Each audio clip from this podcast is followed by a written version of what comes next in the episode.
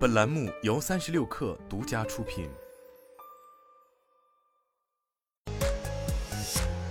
网罗新商业领域全天最热消息，欢迎收听快讯不联播，我是金盛。腾讯云与智慧产业事业群从今天开始不再强调收入目标。腾讯总办对其的主要考核方式也改为以减亏为导向的利润指标。CSIG 主要涵盖腾讯多个企业服务相关的业务，包括腾讯云、腾讯会议、智慧零售、智慧交通等。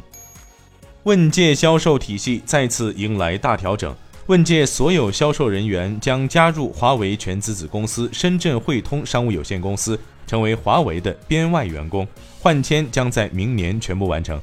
这之前，这些员工就职于华为和赛力斯的经销商。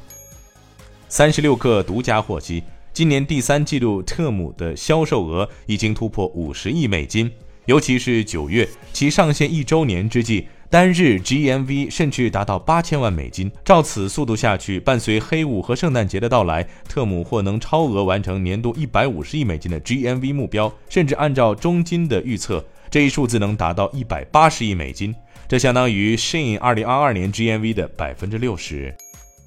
在谷歌第三季度业绩会议上谈及 AI 时，谷歌 CEO 桑达尔皮查伊表示，未来十年内 AI 和搜索助手都是谷歌非常重要的发展机会，公司也将持续投资改善用户体验，相信价值未来自会有具体的表现。假以时日，谷歌也将很可能看到新的业务模式，包括在 YouTube 业务上订阅模式方面的应用。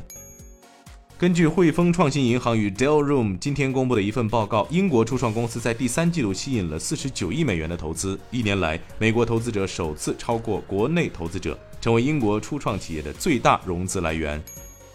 本田汽车公司首席执行官三部敏宏表示，由于商业环境的变化，该公司正在搁置与通用汽车公司联合开发经济型电动汽车的计划。去年四月，通用汽车和本田达成合作，双方将基于新平台开发多款低价电动汽车，从二零二七年开始大规模生产。